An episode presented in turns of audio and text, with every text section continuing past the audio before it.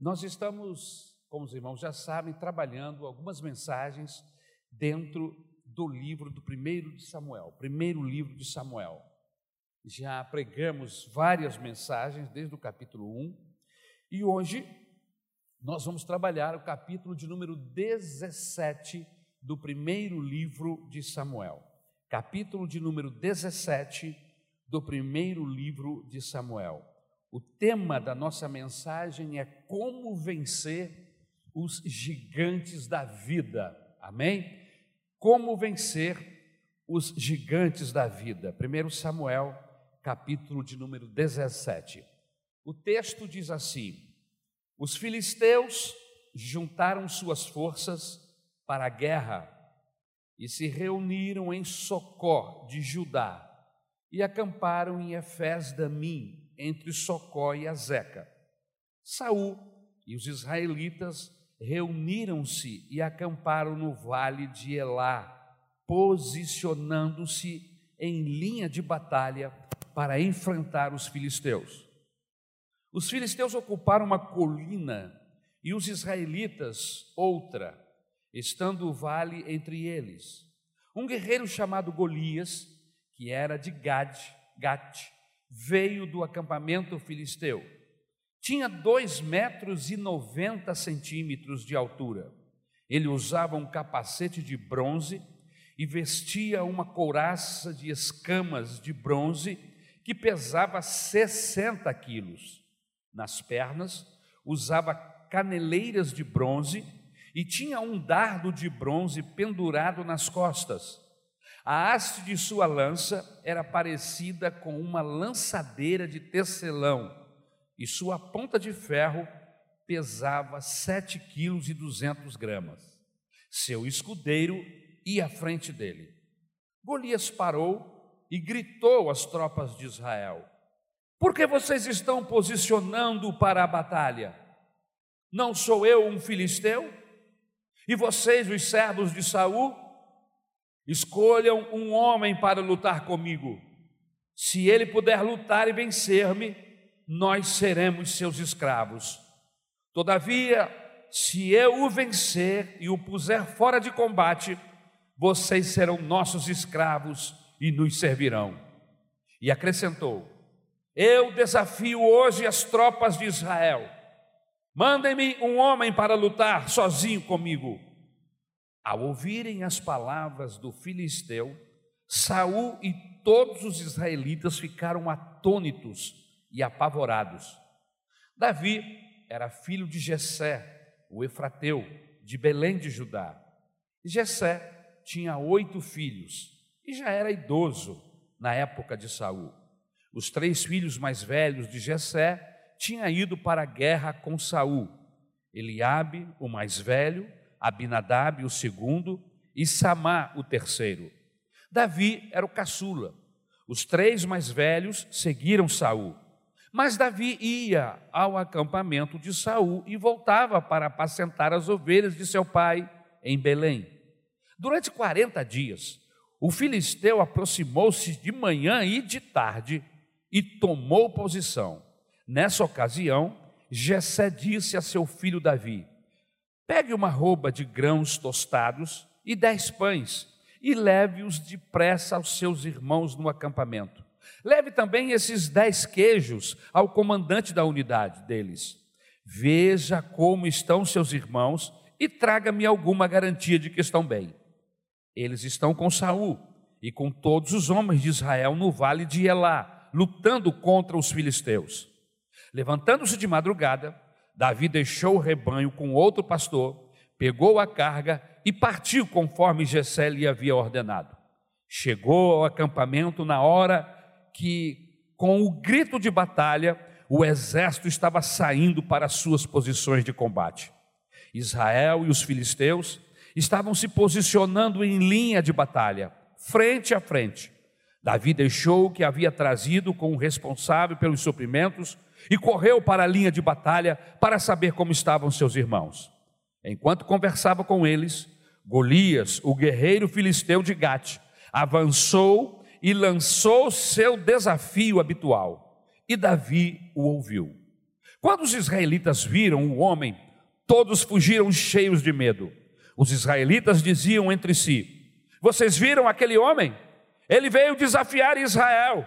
O rei dará grandes riquezas a quem o vencer.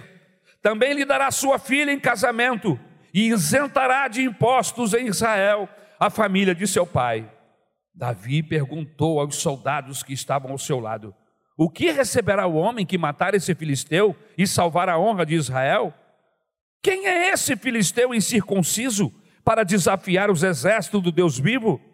Repetiram a Davi o que haviam comentado e lhe disseram: É isso que receberá o homem que matá-lo.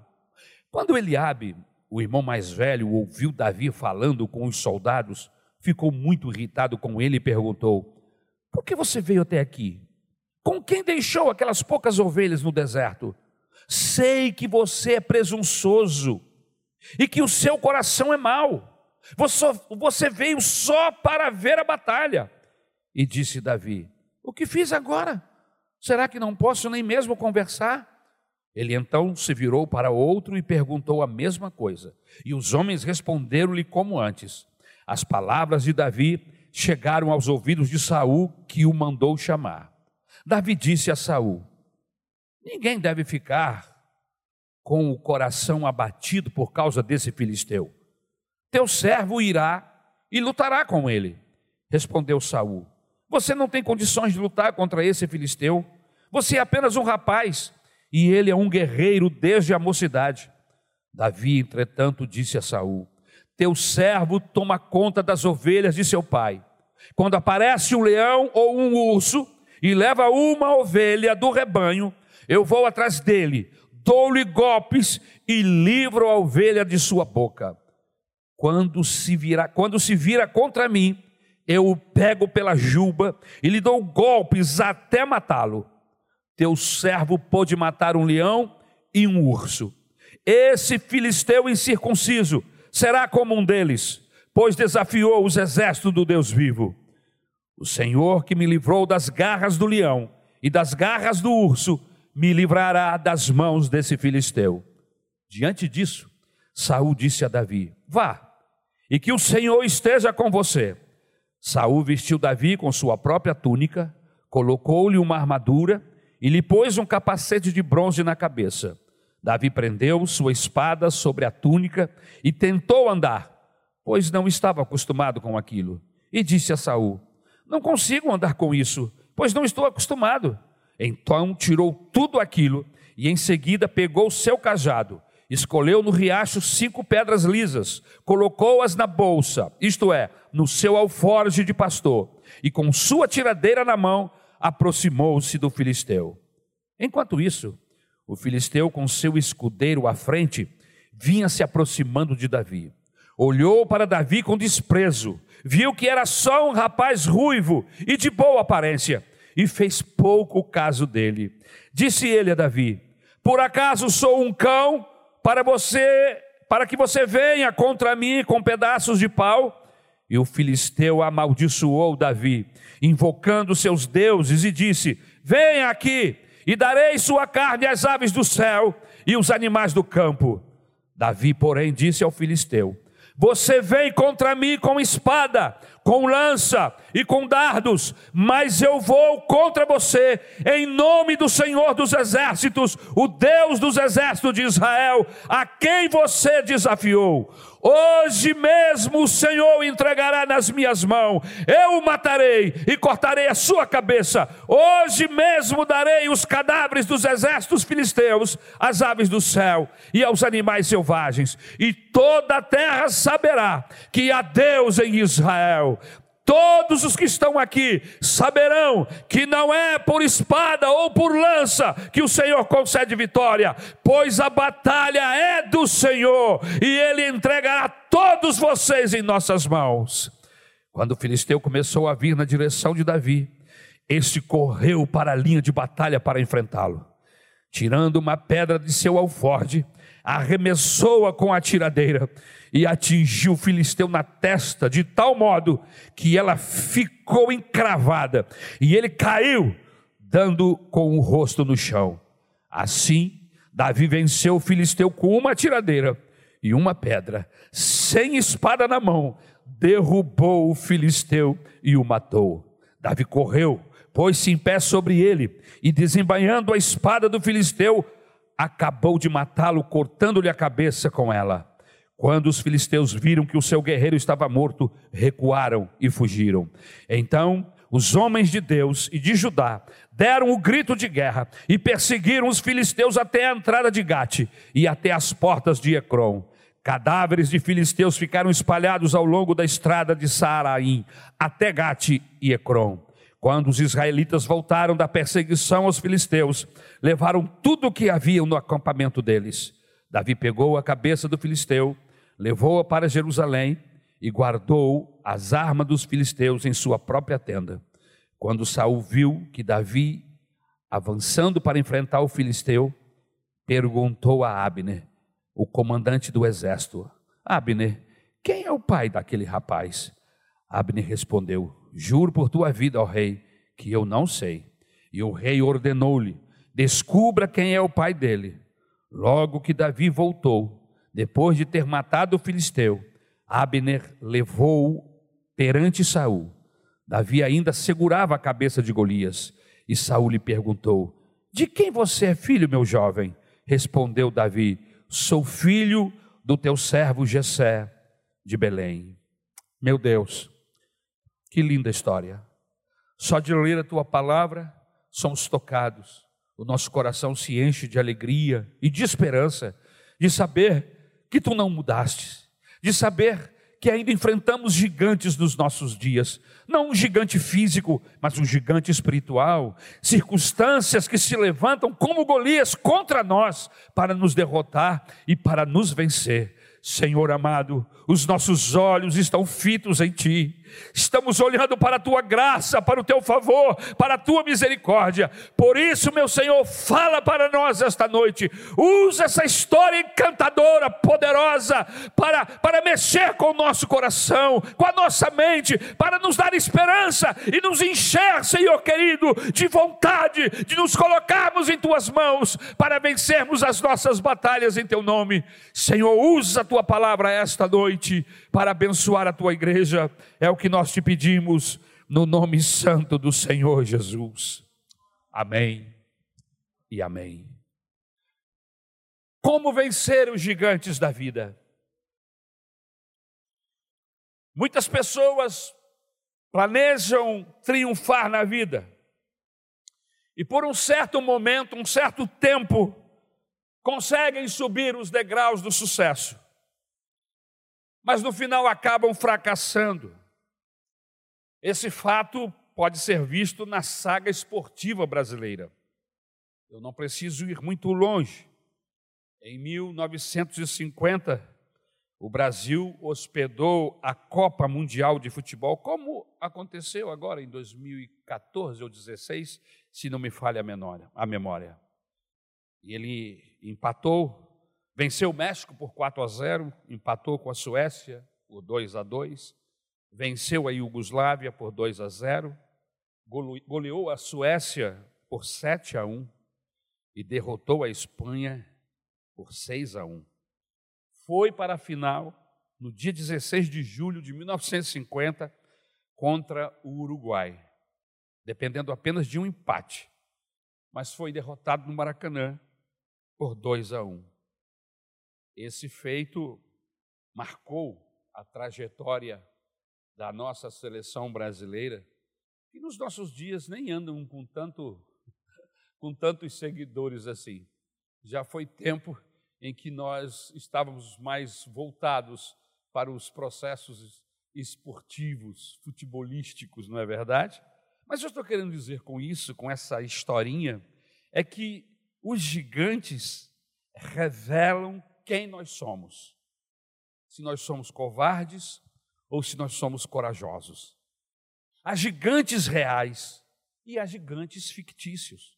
Como, por exemplo, os gigantes apontados pelos dez espias que Moisés, ou melhor, que Josué enviou para verificar a terra, para, ou melhor, foi Moisés que enviou, depois Josué enviou para para Jericó, mas ele enviou dez, dez espias para espiar a terra lá atrás, muito antes, no começo da jornada, para saber como era a terra. E a Bíblia Sagrada diz que eles voltaram de lá dizendo que a terra era cheia de gigantes. E que, aos seus olhos, eles eram como gafanhotos diante daqueles enormes gigantes que habitavam a terra prometida que Deus iria dar para eles. Exemplo fictício. Não era bem assim. Há desafios pela frente, meus irmãos. Estamos no final, ou caminhando para o final de um governo aqui no Brasil, onde a mídia nos diz que este governo é um dos piores governos que já tiveram o nosso Brasil.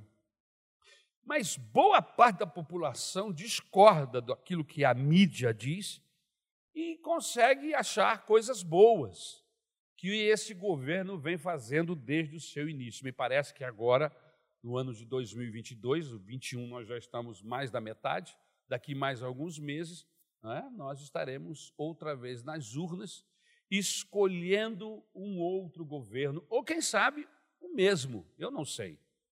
O fato é que geralmente se cria uma expectativa positiva acerca de mudanças quando não acerca da continuidade de um trabalho. E isto, meus irmãos, nos leva a entendermos o quê? Que nós sempre estamos diante de grandes batalhas. Os governos que nós temos vivido até então, e não importa se eles são bons aos nossos olhos ou não, o fato é que nós enfrentamos um inimigo que já não é oculto há muito tempo: a prostituição, a malignidade dos processos. O nosso país vem sendo saqueado, roubado por inúmeras quadrilhas desde que em 1500 foi descoberto. É um país muito rico, porque já era para ter acabado, né? mas ainda não acabou. Gente, as pessoas roubam, roubam, roubam, e ainda se consegue tirar a riqueza desse país. É incrível. Mas a gente fica assim pensando, meu Deus, quantas batalhas mais teremos que enfrentar? Quanto mais teremos que ficar buscando de Deus que nos ajude a vencermos esses inimigos que são gigantes econômicos, processos econômicos que se apresentam, que nos rouba a nossa paz, a nossa tranquilidade. E ligado à economia do país, existem outros processos que nos desestabilizam e desestabilizam o Brasil. E é um grande gigante que nós temos que enfrentar constantemente. Fora os gigantes que você enfrenta na sua luta diária, nos seus sonhos, nos seus projetos, para você alcançar os seus sonhos, os seus projetos. Quantos gigantes, quantas muralhas não se levantam para tentar impedir você de alcançar os seus sonhos? E falando nisso, como você está diante dessas suas batalhas? Há expectativas de vitória? Ou você está como o povo de Israel aqui neste texto, que foi desafiado por um gigante, por um inimigo, e eles tremiam de medo todas as vezes que este homem aparecia no campo de batalha para desafiá-los e desafiar o Deus de Israel. 40 dias, diz o texto bíblico, que ele ia e voltava, ia e voltava, todos os dias, de manhã e à tarde. Será que não há um homem? Será que não tem ninguém dentre todos os israelitas que queiram me enfrentar? E aí nós começamos a trabalhar esse texto.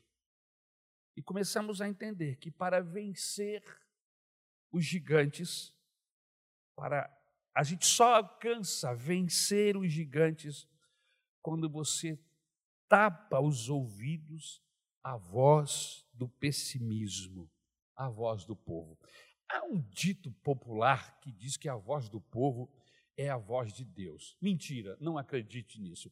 A voz do povo nunca foi a voz de Deus em nenhum momento da história humana. Se você fizer o levantamento, a multidão sempre clamou pelo lado errado. Nunca, nunca foi a voz de Deus. Absolutamente. Mas o texto nos ensina, nos orienta, que se nós quisermos vencermos os gigantes que enfrentamos no nosso dia a dia, nas circunstâncias da nossa vida, nós precisamos fechar os nossos ouvidos à voz daqueles que são pessimistas, que querem nos esvaziar, querem tirar a esperança e nos arrancar a gana de lutar. Se você reparar no versículo 10 e 11, o texto diz assim: Ao ouvirem as palavras do filisteu, Saul e todos os israelitas ficaram atônitos e apavorados. Quantas vezes na sua vida você já se deparou com um processo muito difícil e que você se julgou tão pequeno e julgou o opressor, aquilo que está vindo na sua direção para lhe destruir ou para lhe oprimir, tão grande que você teme. Existem pessoas nos nossos dias, irmãos, que têm inimigos tão ferozes em seus trabalhos, nos seus relacionamentos, que eles tremem de medo todas as vezes que essa pessoa entra na sala, todas as, pessoas, todas as vezes que as pessoas se dirigem a ele. E não são poucas as pessoas que procuram ajuda psicológica para tentar achar força dentro do seu interior, para que, com a ajuda da psicologia, seja desmontado esse processo gigantesco para que ele consiga se levantar, para resistir a essa ação deste inimigo, desta inimiga, desta pessoa que quer lhe destruir. O texto nos diz que Davi que o povo de Deus, se nós quisermos alcançar vitórias, nós não podemos estar com os nossos ouvidos abertos para aqueles que querem nos esvaziar. O gigante Golias, irmãos, era um homem de mais de três metros de altura. Ele era um duelista. Ele infundia medo em qualquer pessoa, em qualquer exército. O seu exército, irmão, era, era um povo que gostava de lutar, os filisteus sempre foram guerreiros e bons lutadores. Durante 40 dias, o gigante afrontou os exércitos de Israel. Ninguém tinha coragem de lutar contra ele. E a voz do povo era de total pessimismo. Mas Davi, preste atenção, mas Davi não permitiu não deixou o pessimismo do povo roubar a sua coragem. E ele enfrenta, e ele vence esse gigante, conforme o texto nos, nos diz. A voz do povo, aqui nesse contexto, é a voz do fracasso. As pessoas comentam sobre a crise, elas estão derrotando a muitos, porque muitos se encolhem, se atemorizam diante do problema e da dificuldade. Eles só olham para a altura do gigante. No tempo de crise, meus irmãos, é no tempo de luta que nós conhecemos quem são os heróis e quem são os covardes. É no ventre da crise que nascem os vencedores. Por isso, não escute a voz dos pessimistas.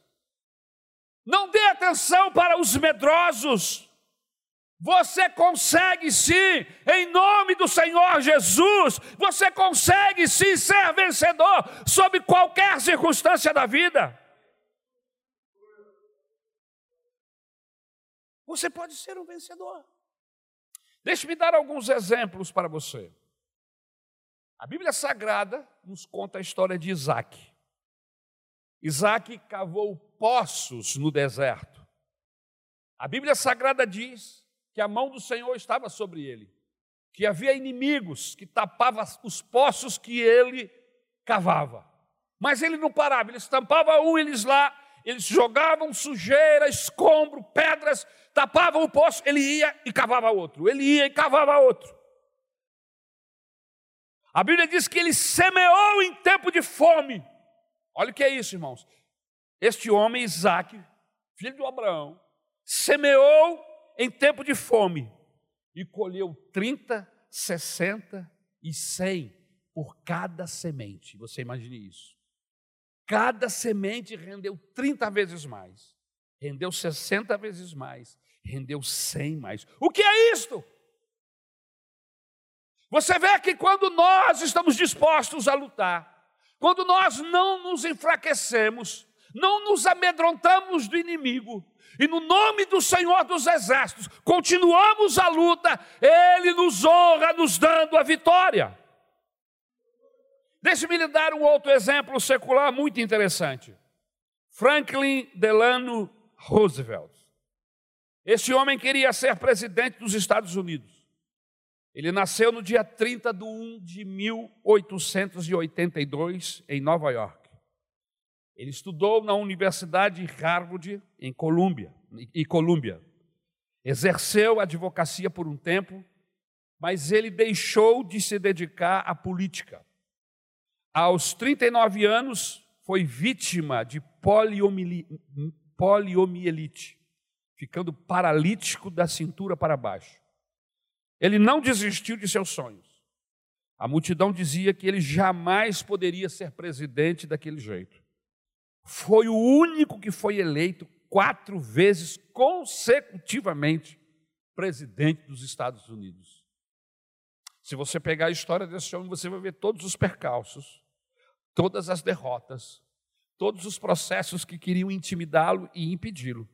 Mas ele não deixou-se parar de lutar, de buscar a conquista dos seus sonhos, e confiando em Deus e lutando, o homem foi eleito quatro vezes presidente dos Estados Unidos e é um dos presidentes mais famosos de todo o mundo. Aqui mesmo no Brasil existem várias ruas e avenidas com o nome do presidente Roosevelt. Não dê ouvido às falas pessimistas dos outros. Você não vai conseguir. Tem muita gente. São mil para cada vaga, são dez mil para cada vaga. Mas você está estudando. E você é um dos tais. Como um dos tais? Um dos daqueles que servem a Deus. Um daqueles que tem fé do Senhor e faz a sua parte. Estuda e trabalha e anda nos caminhos do Senhor, aleluia. Então você tem uma vantagem sobre todos os demais. Você tem a capacidade porque você estudou e você tem a mão do Senhor sobre a sua vida. Por isso não pare, aleluia. Aleluia! Louvado seja o nome do Senhor. Em segundo lugar, o texto nos dá um entendimento que para nós vencermos os gigantes da vida, nós só alcançamos vencê-los quando nós triunfamos sobre as críticas dos que estão à nossa volta. É isso mesmo. Nos versículos 28 a 30, nós vemos um diálogo entre Eliabe e Davi. E o diálogo mostra um certo desentendimento entre eles, porque ele fala assim: quando Eliabe, o irmão mais velho, ouviu Davi falando com os soldados, ficou muito irritado com ele e perguntou: Por que você veio até aqui? Com quem deixou aquelas poucas ovelhas no deserto? Sei que você é presunçoso e como seu coração é mau. Você veio só para ver a batalha. E disse Davi: O que fiz agora? Será que não posso nem mesmo conversar? E ele então se virou para outro e perguntou a mesma coisa, e os homens responderam-lhe como antes. Você sabe que na nossa vida diária nós encontramos muitas pessoas que nos machucam através das críticas. E a crítica, meus queridos irmãos, ela machuca muito mais quando vem de alguém que está acima de nós. Quando vem de um irmão mais velho, quando vem de um pai, de uma mãe, que às vezes, sem sabedoria de Deus, faz uma crítica e essa crítica é como um punhal. Que em vez que existem formas, maneiras de você fazer uma crítica. E existem as tais críticas denominadas positivas E existem aquelas que são negativas, não é verdade? O fato é que crítica é crítica. E ninguém quer ser criticado. Ninguém quer ser apontado. Olha, você não está fazendo direito.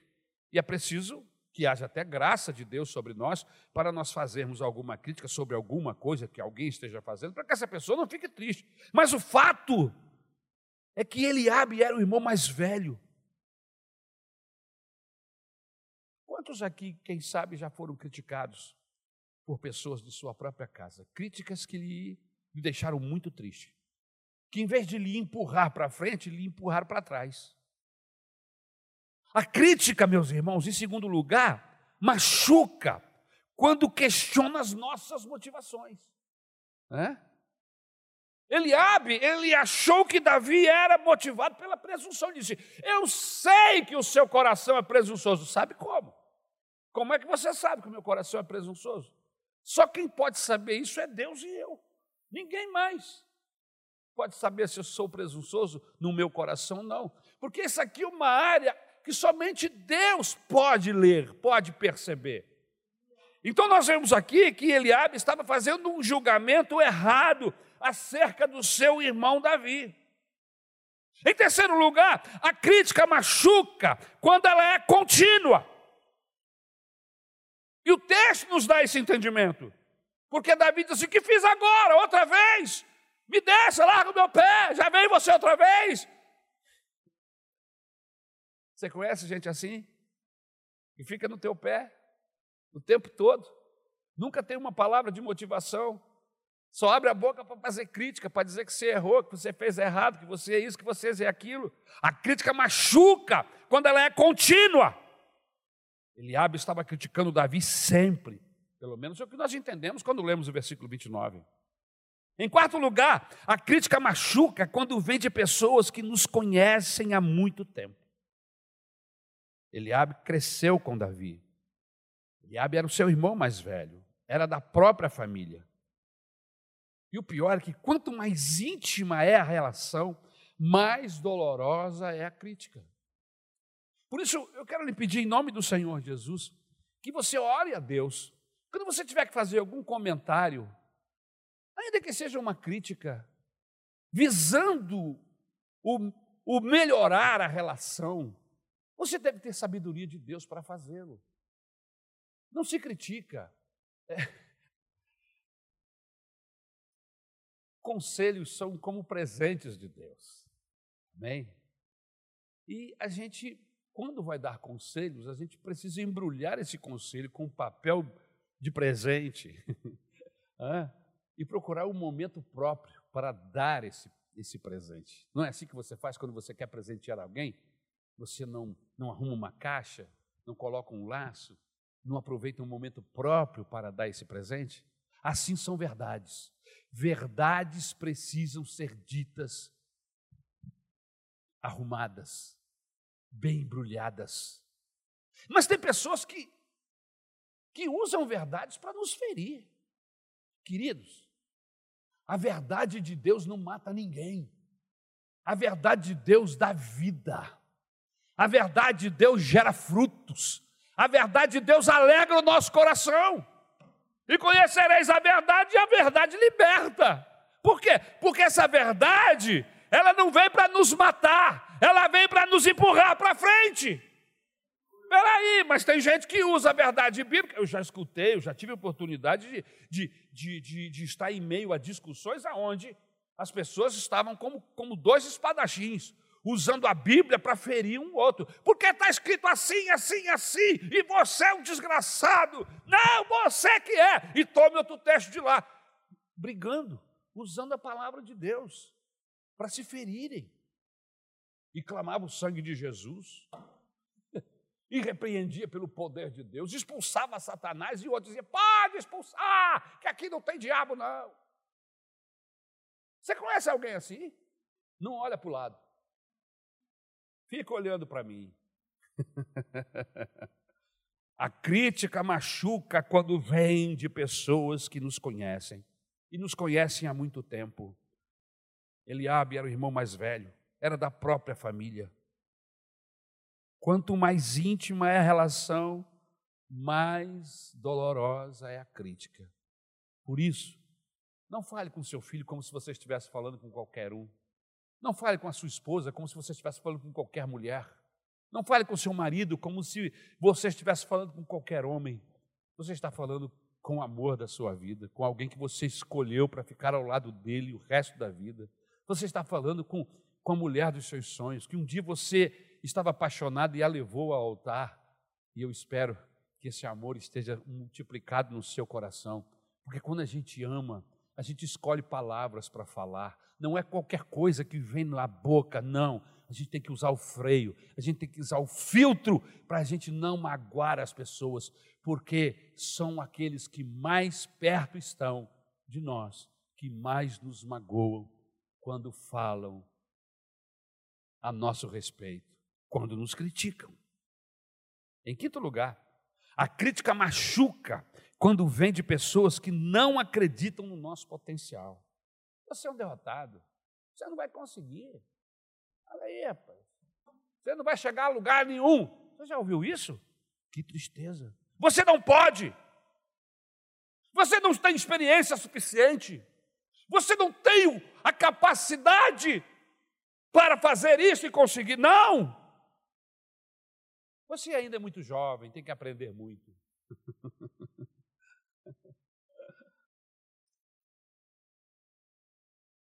A revista Time, de abril de 1986, publicou um artigo sobre homens sem perspectiva de futuro. Eu tenho esse artigo, por isso eu trouxe aqui.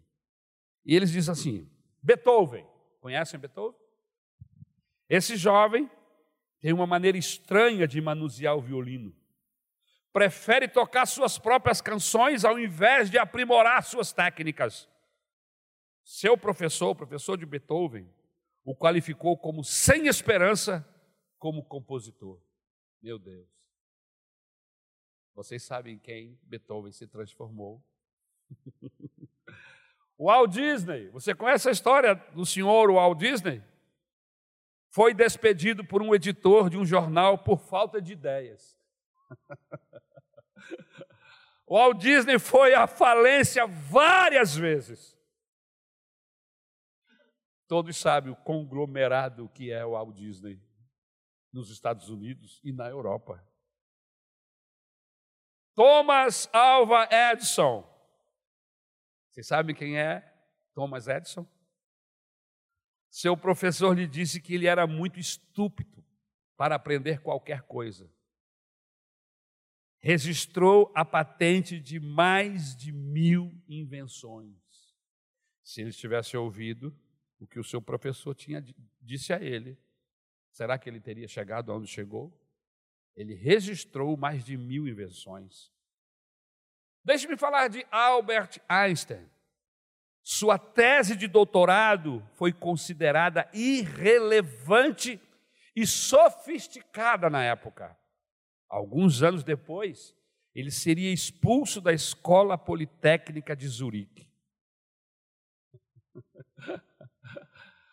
um dos cientistas mais renomados e premiados é o Albert Einstein e respeitado.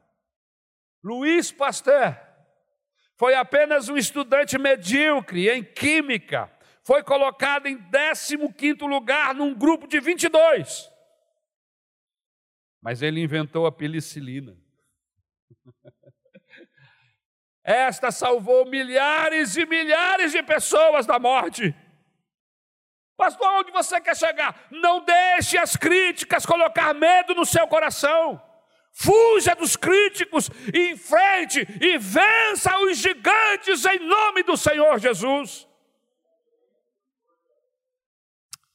Terceira lição importante que nós tiramos desse texto que lemos, texto longo, mas com uma história encantadora. Você só vence os gigantes quando desiste de lutar com armas alheias para ser autêntico. A Bíblia Sagrada diz que depois que Saul já tinha concordado em permitir que Davi fosse para a batalha contra o gigante, ele diz: Você não tem experiência, mas pelo menos vista a minha couraça, a minha armadura.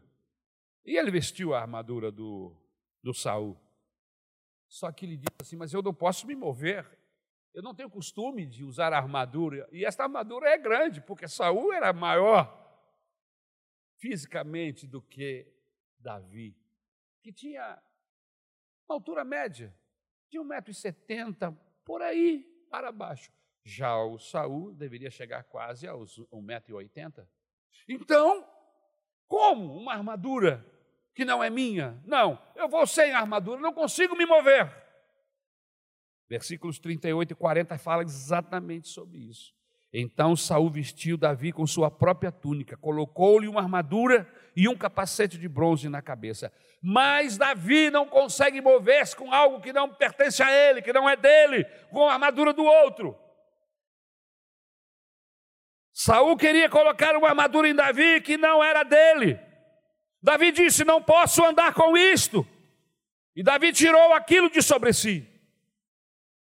Queridos, nós não podemos enfrentar gigantes com armas alheias. Em tempos de crise, as pessoas irão fazer com que você se torne iguais a elas. Seja você mesmo. Você é único. Não há ninguém nesse planeta como você. Você tem digitais diferentes de todos os demais a íris dos teus olhos é única, você é único, seu jeito, sua personalidade, você é único. E as armas dos outros não servem para você. Em tempos de crise, as pessoas irão fazer com que você pense, em que você queira, em que você se torne iguais a elas. Geralmente, quando nós estamos na adolescência, nós somos levados a andar a nos vestirmos, a nos pentearmos iguais ao grupo da nossa idade. Uma das coisas que eu sempre orientei os meus filhos, tem opinião própria. Você não pode ter e pensar exatamente como o grupo da escola. Você tem que pensar diferente. Você é diferente. Você não é obrigado a ficar repetindo frases, comportamentos, porque eles estão fazendo isso. Mas infelizmente muita gente entra nesta ideia. Seja você mesmo. Você é uma pessoa única, você é singular, você pode vencer com os dons e talentos que Deus lhe deu. Você pode vencer no, no mesmo campo, crivado de perdedores. Em terceiro lugar, não se assuste se os gigantes ameaçam você e tentam escarnecer de você. Agarre os gigantes pelo pescoço e triunfe sobre ele, como fez Davi. Eu não sei se você já ouviu falar da história de Og Mandino. Og Mandino se tornou um dos maiores escritores premiados de todo o mundo. Ogmandino e seu conselho para se viver como um vencedor. Ele escreveu um livro de muito sucesso. O maior vendedor do mundo vendeu como água este livro. Mandino não é deste milênio, é do milênio passado, 1923. Ele foi editor de um jornal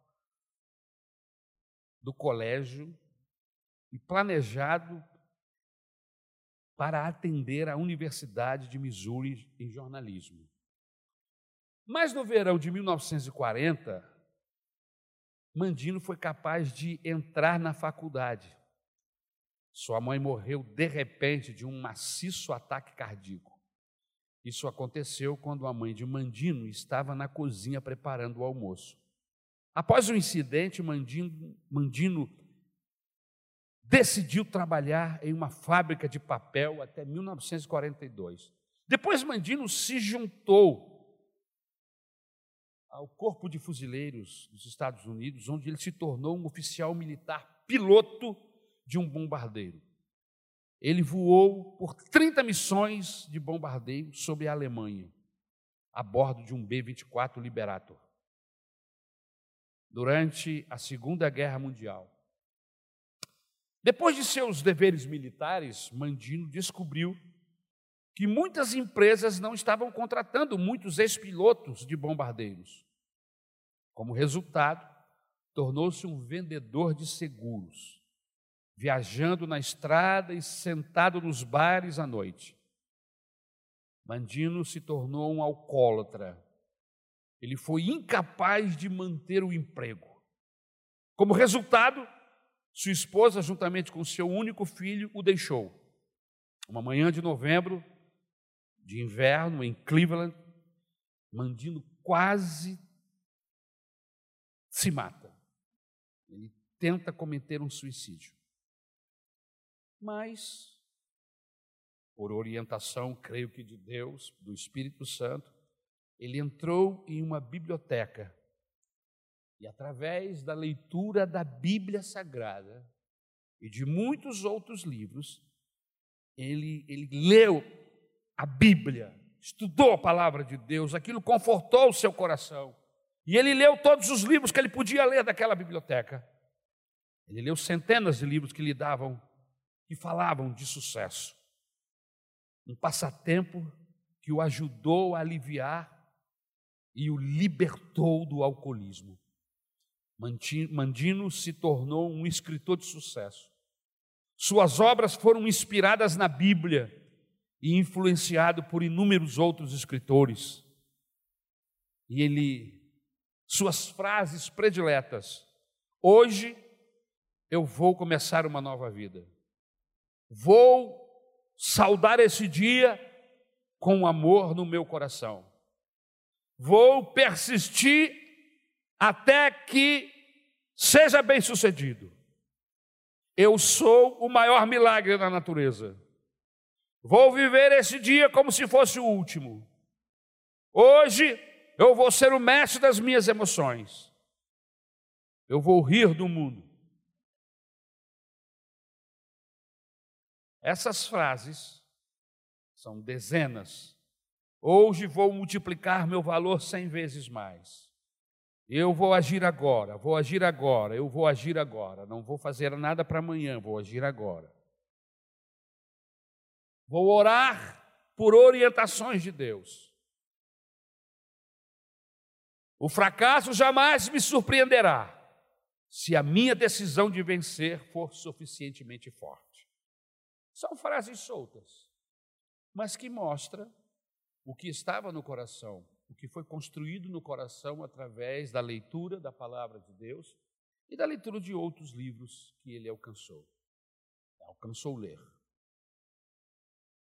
Eu não sei qual é a luta que você está enfrentando. Eu não sei quais as dificuldades que você está vivendo, mas uma coisa eu sei. Se você crer no Senhor dos céus, se você colocar a sua vida nas mãos do Salvador, a Bíblia Sagrada diz que você vai alcançar a vitória na sua vida. E a vitória, muitas vezes, ao contrário do que muitas pessoas pensam, significa conquista. A vitória no coração não são apenas as coisas que galgamos aqui neste planeta, não são apenas vitórias que nós alcançamos aqui na terra, mas a maior de todas as vitórias é aquela que o Senhor Jesus Cristo conquistou por nós na cruz do Calvário. Por quê, pastor? Porque nós todos, todos, a Bíblia diz que todos pecaram e estão distantes, foram destituídos da glória de Deus, estão longe de Deus, não há como chegar-se a Ele.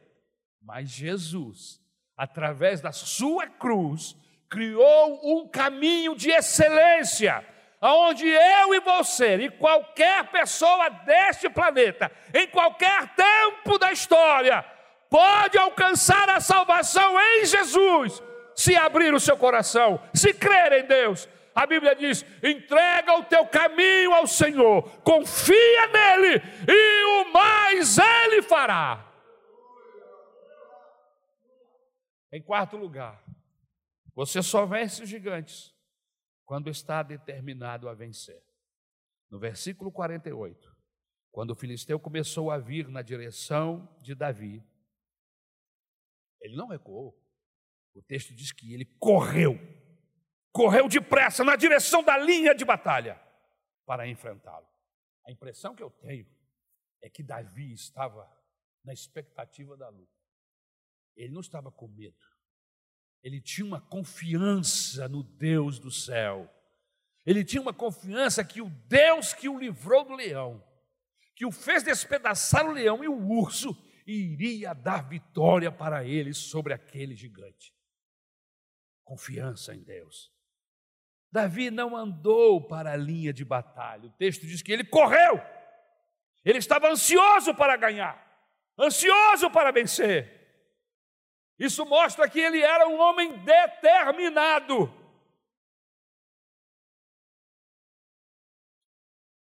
Por que é que Davi escolheu cinco pedras? Você já parou para pensar? Que ele foi lá no riacho e escolheu cinco pedras.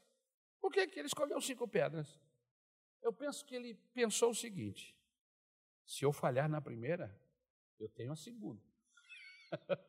se eu falhar na segunda, eu tenho a terceira. Se eu falhar na terceira, eu ainda tenho a quarta. Se eu falhar na, na quarta, eu ainda tenho a quinta. Não é possível que eu vá errar, eu vou errar as cinco pedras. Esse homem é enorme, tem três metros de altura. Quanto maior a árvore, maior é o tombo.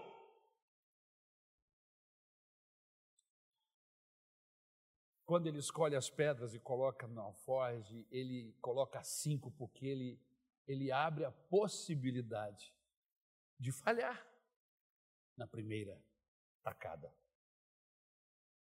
Mas ele creu em Deus. Aleluia. Ele creu em Deus. E ele colocou a pedra no estilingue, como diz aqui o texto. Aleluia, na funda. E foi a primeira, irmãos.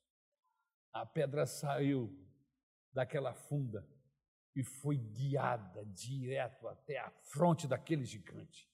E a Bíblia diz que a pedra cravou na testa do homem, entrou, ficou cravada lá na testa. E o homem não teve reação, ele caiu sobre o seu rosto.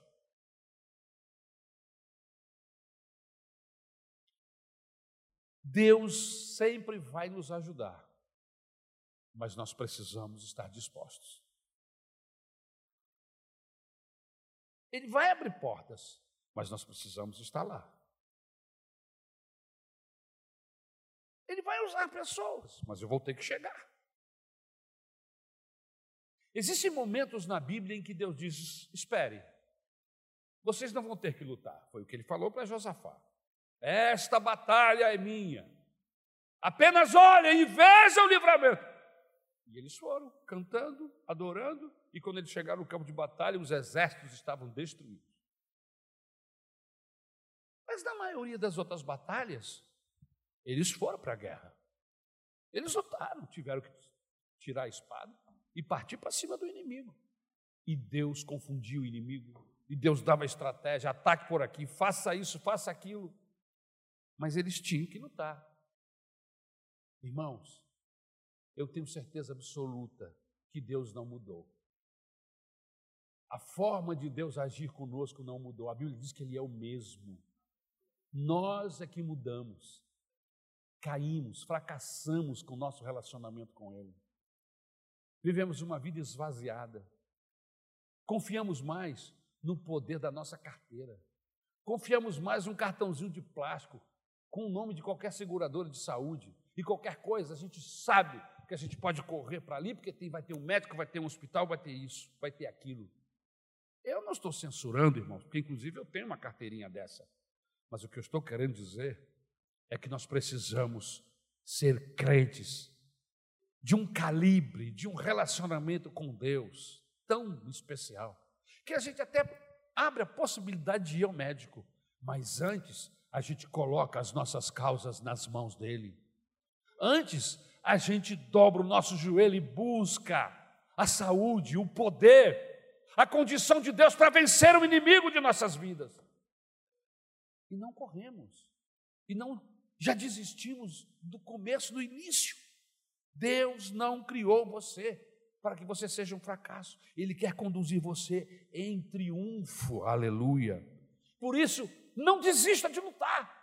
Não pare de lutar. E se você não conseguiu no primeiro round, você vai conseguir no segundo. Porque a guerra não, a luta não acabou. Mas existem pessoas que desistem no primeiro round. Às vezes ele é atingido e às vezes ele é até é levado a beijar a lona. Mas levante-se em nome de Jesus. Levante-se e continue lutando, e continue confiando no Senhor, o Deus de Davi, o Deus do nosso Senhor e Salvador Jesus Cristo diz que a vitória é daquele que esperar por Ele, aleluia. Aleluia, louvado seja o nome do Senhor. O maior presidente dos Estados Unidos, o maior presidente americano de todos os tempos, foi Aaron Lincoln. Ele nasceu na roça, trabalhou na enxada, trabalhava para pagar os livros, estudava à noite até as madrugadas. Seu nome é famoso no mundo inteiro. Tem nomes, seu nome está em ruas, avenidas, em bancos, em universidades, em carros, né? Lincoln. Ele era um homem determinado determinado a vencer, apesar das aparentes derrotas. Aos 22 anos, fracassou em seus negócios. Aos 23 anos, foi derrotado para a legislatura. Aos 24, novamente fracassou em seus negócios. Aos 25 anos, foi eleito para a legislatura. Aos 27 anos, foi vítima de um colapso nervoso. Aos 29 anos, foi derrotado à candidatura de presidência da Câmara. Aos 31 anos, foi derrotado no colégio eleitoral. Aos 39 anos, foi derrotado na sua candidatura ao Congresso. Aos 46 anos, foi derrotado para o Senado. Aos 47 anos, foi derrotado na sua candidatura à vice-presidência. Aos 49 anos, foi derrotado na sua candidatura ao Senado. Aos 51 anos, foi eleito presidente dos Estados Unidos. O que, é que essa história quer nos dizer? Se esse homem tivesse desistido, lá no 27 ano dele, porque foi uma série de dificuldades e derrotas. Até os 51 anos, e ele alcançou o seu objetivo. O que eu estou querendo dizer aqui esta noite é que você não pode desistir, amém? Do seu sonho, do seu objetivo, de servir a Deus, de ser abençoado pelo Senhor. Você não pode desistir. Em quinto lugar, e eu vou fechar a mensagem, você só vence os gigantes quando reconhece que a vitória vem de Deus e a glória deve ser devolvida a Deus. Irmãos, eu não sou coach, não gosto de coach, e não, a minha mensagem não tem esse objetivo. Mas eu preciso dizer para você que nós temos muitos e muitos exemplos de pessoas que fracassaram, mas que não desistiram. Quem sabe na sua própria família, quem sabe o seu pai, a sua mãe. A gente valoriza muito as, as histórias dos outros, e é possível você tenha uma história na sua casa de gente que enfrentou uma série de dificuldades, mas porque não desistiu, continuou lutando, alcançaram o que estavam buscando. Jesus disse assim: bate, Bate, porque a porta vai abrir. Jesus continua dizendo assim: busca, busca, porque você vai achar. No Antigo Testamento, Deus fala: se você me buscar, você vai me achar. Eu, eu vou facilitar, você vai me encontrar. Quando você me buscar com todo o entendimento, com o seu coração, você vai me encontrar. Buscar-me-eis e me achareis quando me buscardes com todo o vosso coração. O que, é que o texto está querendo nos dizer? É texto coach? Não. O texto está querendo dizer assim: não desista. Não pare diante do primeiro obstáculo. Porque a vida só tem obstáculo, meu irmão. É luta, a gente já nasce fazendo força para sair. E se você não sair, você morre lá dentro do vento da mãe, tem que sair. E ela faz força daqui e você faz força de lá. Você só vence os gigantes quando reconhece que a vitória vem de Deus. E a glória é devolvida a Ele. Veja o versículo 37. O Senhor que me, ligou, me livrou das garras do leão e das garras do urso, me livrará das mãos desse filisteu. Diante disto, Saul disse a Davi: Vá, e que o Senhor esteja com você. Agora veja o verso 45. E Davi disse aos filisteus: Você vem contra mim com espada, com lança e com dardo, mas eu vou contra você em nome do Senhor dos Exércitos, o Deus dos exércitos de Israel, a quem você desafiou. Veja o versículo 47. Todos que estão aqui saberão que não é por espada ou por lança que o Senhor concede vitória, pois a batalha é do Senhor e Ele entregará todos vocês em nossas mãos. Irmãos, Davi entrou na peleja sabendo que é Deus quem nos conduz em triunfo. A vitória vem de Deus, é Ele quem fortalece as nossas mãos para a batalha. Ele é o nosso Criador, é o nosso sustentador, é o nosso redentor, é o nosso protetor, aleluia. Nós não vencemos por causa da nossa sabedoria, nós não vencemos por causa das nossas estratégias. Eu vi uma historinha muito interessante e eu queria usar como exemplo. Um camundongo que estava atravessando uma ponte nas costas de um elefante. E no meio do trajeto, diz a historinha, que esse era uma ponte sobre um abismo muito alto. E aí o elefante andando com aquele camundongo nas costas, a ponte balançou na sua estrutura. Quando eles chegaram do outro lado, o camundão, o camundongo olhou para o grande companheiro e lhe disse: Rapaz, nós chacoalhamos com aquela ponte, hein?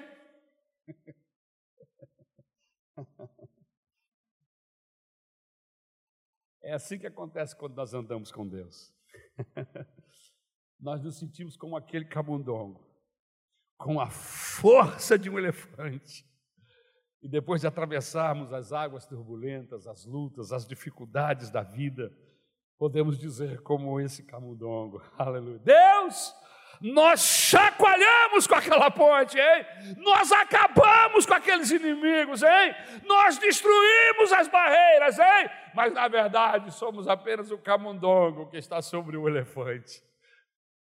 Aleluia. Saul e seu exército, eles fugiram porque olharam para o tamanho do gigante. Davi venceu porque olhou para o tamanho de Deus. Deus é maior do que toda e qualquer montanha, do que toda e qualquer muralha, do que todo e qualquer gigante, do que todo e qualquer obstáculo. Deus é maior do que todos os demônios do inferno. Aleluia! Oh, quem olha para o gigante se intimida, como os espias de Israel passam a sofrer a síndrome do gafanhoto. Mas quando os nossos olhos estão em Deus, podemos dizer: se o Senhor se agradar de nós, podemos. Aleluia. Se o Senhor estiver conosco, iremos. Aleluia. Se o Senhor estiver com você, você vai ser vencedor. Aleluia. As vitórias que temos vêm de Deus. E devemos dar glória ao nome de Deus.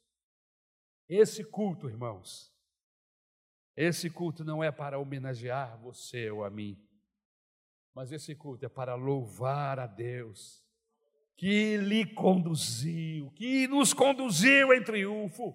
Se eu estou aqui, não só pelos meus olhos verdes, não, e nem pela minha força. Se até aqui cheguei, foi porque o Senhor me sustentou, porque a Sua mão esteve comigo, a Sua graça me envolveu. Se não fosse o Senhor, como diz o profeta, há muito tempo teríamos sido destruídos. Só Ele merece o louvor, só Ele merece a glória. Só Ele deve ser engrandecido. Devemos depositar aos seus pés as nossas coroas, como fizeram aqueles anciãos lá no capítulo 5 do Apocalipse, quando todos olharam para o trono.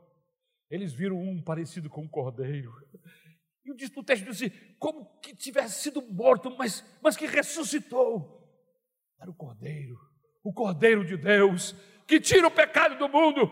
Quando os anciãos olharam e o viram, todos levantaram dos seus tronos, arrancaram suas, suas coroas, jogaram no chão e reverenciaram o Cordeiro de Deus. Aleluia! Oh, louvado seja o nome do Senhor. Devemos depositar as nossas coroas. Se você tem Jesus com você, você tem tudo. E isso não é uma, uma frase de um coach, não. Isso é João que nos diz lá na sua carta universal. Quem tem Jesus tem tudo. Aleluia! Louvado seja o nome do Senhor. Em Cristo você tem vida. Em Cristo você tem vitória. Em Cristo você tem salvação. Em Cristo você tem esperança.